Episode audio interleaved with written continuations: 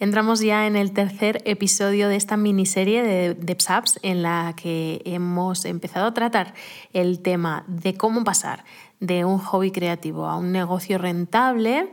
Estamos en el tercer episodio penúltimo porque es una serie de cuatro. En la primera tratamos los temas económicos súper importantes, en la segunda los temas de marketing y de ventas y en esta vamos a hablar de la organización del trabajo y de por qué es tan importante, ¿no? En estas cuatro patas de la mesa, de la mesa del pasar de hobby a negocio eh, que te estoy ofreciendo estos días para celebrar el relanzamiento de mi primer producto digital que saqué en 2012, lo primero que hice cuando empecé Oyedev, que es la guía para tu empresa Handmade, que es una guía súper completa pensada para todas aquellas que tengáis una afición creativa, que llevéis un tiempo dándole vueltas, así quizá me gustaría abrir una empresa con esto y tratar de vender mis creaciones y ver si me puede dar no solo un sobresueldo, sino quizá ser eh, una opción profesional viable para mí. En fin, que si estás en esta situación, espero que estos audios, estos cuatro DevSapps que, que he creado estos días te ayuden. Y también tengo a tu disposición no solo la guía para tu empresa handmade, que la puedes localizar en oyedeb.com barra TEH, sino también en el test que he preparado para que te acerques un poquito más a, esta idea y entiendas eh, si tu hobby está preparado para ser un negocio rentable o si tú como creadora estás preparada para ser además una emprendedora, que es un poco lo mismo en realidad. Y este test lo puedes encontrar en oyedep.com barra hobby, H-O-B-B-Y. Y bueno, yendo a por el tema de hoy, que si no me empiezo a enrollar un montón, eh, lo que quiero comentar es, tengo también tres ideas, que siempre parto de base como con tres ideas que me gustaría comentar y luego empiezo a contarte un montón de cosas en estos más o menos 20 minutos que le dedico al DevSap. Eh, pero hoy el tema es importante porque hay una creencia muy, muy, muy arraigada cuando empezamos en un negocio como este, en un negocio creativo en el que pues nosotras nos dedicamos a fabricar o a crear productos y queremos venderlos.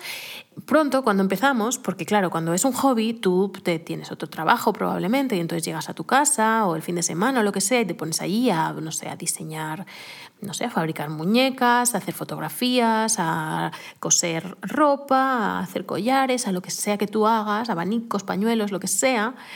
Y claro, lo haces en tu tiempo libre y te llena muchísimo y luego pues quizá los regalas a tus seres queridos o a veces incluso los vendes, ojalá, y así ya sabrás si hay gente dispuesta a pagar por lo que haces, pero es verdad que no nos damos cuenta desde ahí, desde el hobby, no vemos que construir una empresa que sostenga nuestras creaciones y que sostenga esa entrada de dinero constante y fiable a lo largo de los años, no es pasarse el día pues diseñando, fabricando, comprando materiales, etcétera, ¿no?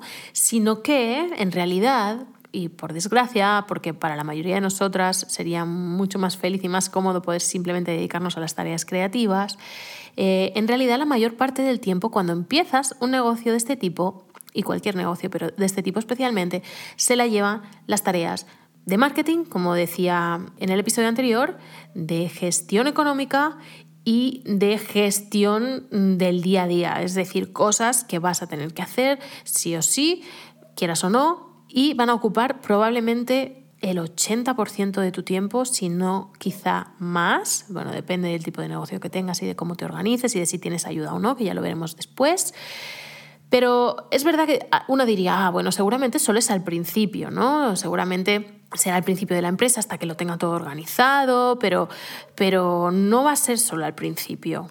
Al principio es verdad que hay todo el esfuerzo extra de crear pues, una página web o de crearte tus perfiles en redes, empezar a publicar, empezar a eh, poner todos los sistemas en marcha, el email marketing, poner una tienda en Etsy o en otros marketplaces si lo tienes, eh, buscar eh, pues, materiales y proveedores que quizá te sirvan un poquito más al por mayor, que no como cuando lo hacías por hobby, crear las fotos, tu tienda online, mm, darle forma a la marca, ¿no? pensar que quiero comunicar sea, al principio evidentemente hay un grueso de trabajo fuertísimo. Y el principio no es un mes ni dos meses, es un tiempo grande hasta que le das pues una buena forma a lo que tienes entre manos, ¿no?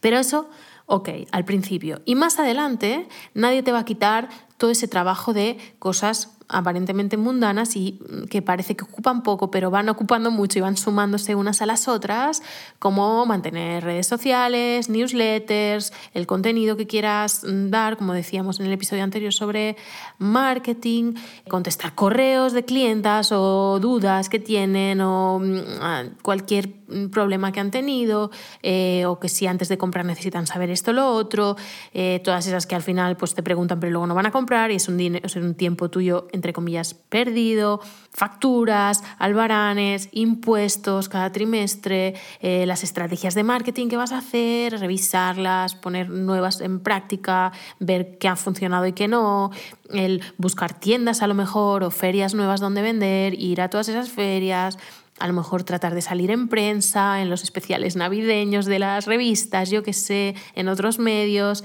eh, estar en contacto con otras creadoras para tener contactos, en fin. En fin, no quiero poner a nadie la cabeza con un bombo, sé que lo estoy haciendo, pero es un largo etcétera de actividades y de procesos que, si bien no tienes que ser experta, sí tienes que tenerlos un poquito controlados, es decir, al menos saber que existen y hacerlos un poquito a tu medida, es decir, de lo que no sé y lo que se me da fatal, pues o no lo hago o contrato a otra persona si puedo, pero en general, en general, y para la inmensa mayoría de todas nosotras cuando empezamos, como no tenemos dinero para invertir y como, como bueno, esto es una cosa un poquito de yo me lo hizo, yo me lo como, finalmente nos sentimos y eso es bastante agobiante como una mujer orquesta. Además de ser una buena creadora, una buena artesana, lo que sea que tú haces, que lo haces bien, esos productos, también vas a necesitar pues ser emprendedora. Y no tienes que ser la mejor emprendedora del mundo, pero como digo, te tienes que defender un poquito en todos, en todos estos palos, al menos para al principio, ¿no? Para salir del paso hasta que veas si lo que estás haciendo tiene retorno o no, tiene una buena aceptación o no, y vas a poder Invertir, como decíamos en el primer episodio dedicado al dinero, invertir esos beneficios que va dando de nuevo en la empresa y quizá poder externalizar algunas tareas que, donde no seas especialmente buena o seas bastante mala. Eso. Ese momento de delegar para muchas de nosotras no llega eh, hasta que no hemos trabajado en casi todo nosotras solas y hasta que no hemos, como digo, logrado ahorrar un poco para permitirnos esa inversión. Este error, entre comillas, eso no es un error, pero este error de concepto mm, no puedes permitírtelo, porque si no consideras desde el principio que eh, vas a tener que dedicar mucho de tu tiempo a tareas que no son de creación, de diseño, de fabricación, vas a ser probablemente bastante infeliz en este negocio y entonces esta sería una buena señal para pensarte si quieres entrar o no en él. Efectivamente, a no ser que ya vengas con un buen dinero y quieras contratar a muchas personas de entrada, pues eh, es posible que digas, ¡buah! Yo que pensaba cuando esto era un hobby, qué bien, ojalá, cuando le podía dedicar cinco horas por semana nada más después de trabajar y pensaba, ojalá todo mi día haciendo esto, qué feliz sería si estuviera, mm, no sé, haciendo estos collares. 40 mm, horas a la semana, me encantaría estar dedicándome a esto. Y luego resulta que tus 40 o 60 horas a la semana, porque van a ser más bien 60 que 40 cuando empieces, de esas, a lo mejor cinco siguen siendo crear collares y no lo puedes entender y dices, pero si yo quería hacer collares todo el día. Y entonces te encuentras con tener que solventar un montón de otras tareas necesarias para que ese negocio tenga una forma real. Y para que llegue la gente y para que de dinero y todo lo que ya sabemos. Entonces es importante que tengamos claro que no va a ser todo nuestro tiempo dedicado a la creación y a la fabricación. No va a ser. Ojalá el máximo posible si es lo que nos gusta, pero mm, durante un buen tiempo y como digo, hasta que tengamos beneficios, hay que bajar esa aspiración un poco. Un poco. Entendiendo que siempre vamos a querer crear y siempre va a ser ese el foco de nuestra misión. Es decir, a mí lo que me encanta es escribir y crear contenido, no YEDEV. Y durante muchísimos años tenía que hacer todo lo demás todo lo demás. Y escribir y crear contenido era una parte pequeña. Y ahora que ya he crecido, tengo otra gente que hace otras cosas y es verdad que ya la mayoría de mi tiempo sí está destinado a crear contenido. Entonces, bueno, llevo siete años en este negocio y es normal y es genial y porque me ha ido bien, pero si al principio no hubiera tolerado hacer todo lo otro, probablemente no hubiera podido llegar hasta aquí. Y súper relacionado con esto, otra de las cosas importantes que va muy bien hacer, aunque nos dé muchísima pereza y nos olvidemos y no, lo hagamos porque es mm, horrible tener que encima dedicar otro tiempo y energía a hacer esto, es controlar el tiempo que dedicamos a cada una de las tareas que hacemos en nuestro día para nuestro negocio.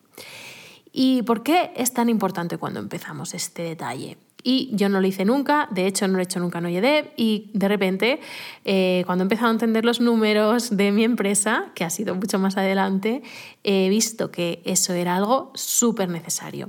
Porque Primero, para entender la rentabilidad de los productos. Y no estoy hablando solo, y en el caso de, los negocios handmade, no estoy hablando solo del tiempo que tardas en producir eh, ese collar o ese lo que sea, eh, sino también eh, todo el tiempo que va a otro tipo de tareas. Es decir, si yo por la mañana me levanto y lo primero que hago es dedicar una hora a responder correos, debo entender que esa hora tiene que estar imputada en algún sitio. Eh, si luego mm, estoy en redes sociales otra hora, lo mismo. Si luego estoy 15 minutos para solucionar una cosita de la página web en lugar de tener a, un programador que lo haga. Eh, pues lo estoy haciendo yo, 15 minutos por aquí, 15 minutos por allá, 25 minutos de esto, 35 del otro y así. El tiempo que tardo en ir al proveedor o en hacer una llamada para reclamar eh, que lo que me ha llegado no está ok del todo y hay que devolverlo y no sé qué y tengo que ir a correos y no sé cuántos y los envíos y el tiempo que tardo en, en mi tienda de Etsy o en mi propia tienda online en subir un producto producto, el tiempo de hacerle las fotos, ¿no? Todo esto, todo lo que pasa en nuestro negocio día a día, las horas que trabajes a la semana, tendrías que llevar un control detallado. Bueno, a ver, tendrías, no tendrías, ¿eh? Digo, yo no lo he hecho nunca y ha podido funcionar, pero es realmente importante y creo que marca mucho la diferencia en esto de pasar de hobby o de un hobby profesionalizado a un negocio real donde tienes información real. Y esta, este consejo además va muy en línea con el del primer episodio, ¿no? Con todos los que te hablaba de dinero en el primer episodio. Y van súper de la mano. Pero es muy importante, primero, para conocer la rentabilidad real de lo que estás, ah, de lo que estás vendiendo. Segundo, para estar preparada para el momento en que tengas que delegar tareas. Si tú entiendes que al final estás gastando 10 horas a la semana en contestar correos, ¿qué tal si piensas en delegar esas 10 horas a la semana a una persona freelance que conteste y que haga la atención al cliente por ti? o si entre redes sociales, eh, contestar preguntas por redes sociales y contestar correos, pues son 12 horas, pues esas 12 horas tú las vas a poder dedicar a crecer por otros lugares, a lo mejor a fabricar más, a lo que necesites que sea relevante para tu negocio y que de momento solo puedas hacerlo tú. Porque si esas son tareas que puede hacer otra persona, como por ejemplo contestar correos, Puedes entrenar a alguien durante unos días, darle unas pautas, etcétera, y un seguimiento hasta que lo pueda hacer por su cuenta. Es una pequeña inversión de tiempo tuya para quitarte un montón de horas después. Y lo ideal sería que esa persona, evidentemente, cobrase la hora lo mismo o menos que tú, idealmente bastante menos, ¿no? Para además poder sacar una rentabilidad de esas horas que tú ahora vas a dedicar a otra cosa, donde tu hora es más cara, evidentemente, ¿no? Porque no es lo mismo si yo me dedico a escribir mi contenido en Oyedev, que va a ser difícil que alguien pueda suplirme en eso, o que si yo estoy haciendo cositas de diseño para la web, que con toda facilidad una diseñadora podría hacer más rápido, mejor y más eficientemente que yo, y esas horas mías yo dedicarlas a contenido o a cosas que hagan mover la empresa hacia adelante. ¿no? Eso es la base de toda delegación de trabajo. Entonces es importante que controles en dónde está yéndose tu tiempo y cuáles de esas cosas podrían ser fácilmente relativamente fácilmente delegables y a qué precio. Por tanto, aunque parezca una inversión porque vas a tener que pagar a esas personas, en realidad queda compensada, ¿no? O sea, tienes que tener ese dinero, pero ese dinero luego lo vas a recuperar porque el trabajo que tú vas a poder hacer con ese tiempo va a hacer que eventualmente ganes más dinero. Más dinero. Por tanto, esto me lleva a la tercera idea que te quería compartir en este episodio, que es otro gran error, pienso, y que es muy importante definirlo y ver cómo lo aproximas, que es eh, trabajar con otras personas y no trabajar bien con esas otras personas. Y eso me, eso me lleva a tanto socios y colaboradores, a veces empezamos, y, lo veo mucho, ¿no? Tenemos tendencia, algunas de nosotras, a mm, pensar que, claro, como yo voy coja en muchos aspectos, me convendría tener una socia, ¿no? A alguien que yo a lo mejor hago la parte creativa y ella se encarga de, pues, todo lo demás que yo no puedo así. Y es una buena idea, puede serlo, si ya tienes en mente a esa persona y esa persona tiene una visión como la tuya, una dirección como la tuya, si vais muy de la mano realmente. Un socio, un socio puede marcar la diferencia entre una empresa que sobrevive y que tiene éxito o que se hunde. Porque si esta empresa es tuya, es tu espíritu, es tu cosa y simplemente estás buscando una socia, un socio para suplir tareas, entonces mejor encuentra un empleado, una empleada, un colaborador o colaboradora, alguien que, en caso de que la cosa no vaya, pueda ser prescindible y puedas buscar a otra persona para hacer ese trabajo. No a alguien que esté metida en el corazón de la empresa igual que tú o incluso al 50% con quien tengas que discutir cada paso a dar y quien dice discutir dice debatir o poner en común, no quiere decir discutir a malas, pero sí tener que compartir cada paso en tu visión. Si tú tienes una personalidad emprendedora auténtica, entre comillas, que no es que haya auténticas sino auténticas, pero si, si te consideras a ti mismo una persona con una visión de futuro, que incluso a veces te adelantas a las cosas, que sabes por dónde tiene que pasar, que está conectado tu negocio o que crees que lo va, lo va a estar cuando esté en marcha con algo muy interno tuyo, una esencia tuya muy fuerte y si sin ti, digamos, ese negocio no tendría ningún sentido. Entonces, quizá va a ser difícil que alguien pueda estar al 50% contigo. Y ojo, que a lo mejor no es del 50%, a lo mejor puedes buscar una socia que vaya contigo al 20% y que se encargue de esa parte en proporción y en proporción eh, gane beneficios y demás. Es decir, el formato de la empresa, en este caso relativo a la organización del trabajo, es súper importante y no hay que hacerlo a la ligera. Por tanto, siempre recomiendo eh, si no tienes la persona perfecta, perfecta, pero perfecta para ti, vale más la pena que empieces por colaboradores, por gente freelance, que empiecen a trabajar un poquito, como te decía antes, en el punto anterior, pues unas horas, cinco horas a la semana, diez horas a la semana, o por proyectos puntuales, a lo mejor no es por horas. Y eso, y les puedes pagar, pues como haciéndote una bolsa de horas, pues mira, este mes he invertido en tu proyecto 15 horas, que valen a 20 euros la hora, pues venga, tanto es la factura. O a lo mejor es, eh, vamos a desarrollar la estrategia de redes sociales para los próximos tres meses. Y eso, mm, independientemente de las horas que sean, yo te lo dejo preparado y cuesta tanto, perfecto.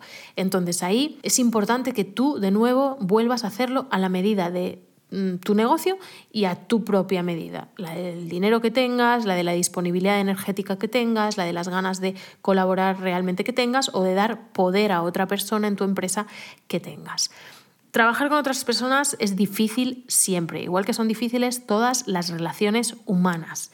Hay conflictos, hay malentendidos, hay problemas de comunicación, hay gente que se hiere o gente que hiere, es queriendo o sin querer. Los proveedores a veces parece que no, pero también es importante elegir aquí a proveedores, no solo a colaboradores, porque mm, de un mal proveedor puede depender toda tu producción. De, a lo mejor estás preparando todo lo de Navidad, que es muchísimo, ¿no? Y esa persona no cumple y te retrasa y te retrasa y te retrasa. Por tanto, a lo mejor tiene que pasar por otros procesos el producto y tampoco puedes. Y te que llegas al momento de Navidad y no tienes nada que vender, ¿no? Entonces, eh, tienes que tener personas que trabajen lo más parecido a ti posible. Si tú eres desorganizada y vas un poco a salto de mata, tienes que encontrar personas que puedan adaptarse a eso y que no les importe, que puedan ajustar sus tiempos porque están acostumbradas a trabajar a salto de mata. Si eres muy organizada y muy seria con tus plazos, tienes que encontrar personas que puedan serlo también para ti. Es muy importante que si tienes problemas eh, con las personas con las que trabajas, a nivel socio, colaborador, proveedor, da igual, lo soluciones antes que cualquier otra cosa en la empresa. una vez estés ahí, me refiero. Ahora igual estoy hablándote y simplemente estás pensando en el futuro, pero me gustaría que te quedase claro. Si hay problemas entre el personal, aunque sea personal que no está directamente relacionado, como digo, aunque sean proveedores, si hay fricción, hay que solucionarlo antes que cualquier otra cosa en el negocio. Antes que comer, antes que dormir o antes que arreglar eh, la discusión que tienes con tu marido relaciones laborales tienen que estar siempre en unos términos lo más claros posibles, o al menos que sea gente que se adapta a ti si eres un poco voluble, como es mi caso, ¿no? Entonces, yo sé que no puedo trabajar con gente súper cuadriculada porque yo a veces no cumplo, porque a mí a veces me pasan otras cosas por encima y entonces tardo más, o decido que no lo quiero hacer así, cambio, ¿no? Esto ha sido siempre de esta manera y probablemente siempre será así, aunque intente buscar algo más de estructura siempre y de orden, pero necesito gente que se pueda adaptar a eso. A esa manera de trabajar. Y tú, por tanto, tienes que conocerte primero a ti para entender de qué manera necesitas trabajar con otros y si no lo necesitas o si no puedes permitírtelo, si no hay manera de que eso suceda, trabaja sola, aunque te dé más miedo. Y, si da más miedo, eh, es posible que sí. Para si tienes un perfil un poquito inseguro, te falta un poco de autoconfianza y tal, pues da más miedo ir sola por la vida y pensar en estrellarte tú sola incluso, pero no hay ningún problema. Es parte de tu camino y de tu vida.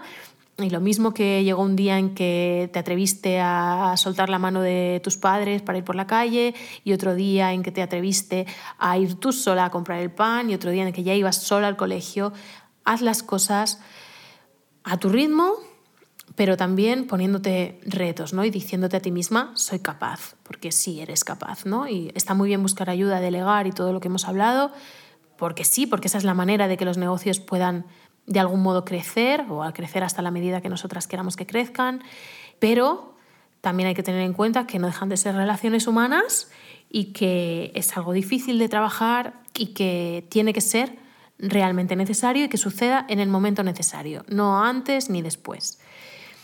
Y con esto me despido ya por hoy. Nos queda un último episodio de este, esta serie de DevSapps especiales para, para entender cómo pasar de hobby a negocio sin que sea un drama, sin que nos cueste muchísimo, sin que todo se nos vaya a pique por tonterías innecesarias. Así que espero que te esté gustando mucho, espero que lo estés aprovechando, tomando notas si quieres. Ten en cuenta que puedes acceder a mi guía, eh, la guía para tu empresa handmade, en oyede.com barra TEH y también al test que te he preparado para saber un poquito más de todo esto, para entender si tu hobby está preparado para ser un negocio real o no y si tú estás preparada para pasar de tener un hobby a tener un negocio real o no. Y esto lo puedes hacer este test muy sencillo que además te da muchísima información en oyedeb.com barra hobby, H-O-B-B-Y. Te espero en el último episodio, la semana que viene, vamos a tratar también temas muy interesantes, esta última pata de la mesa y te deseo que tengas una feliz semana y te doy las gracias por haberme escuchado. Un abrazo.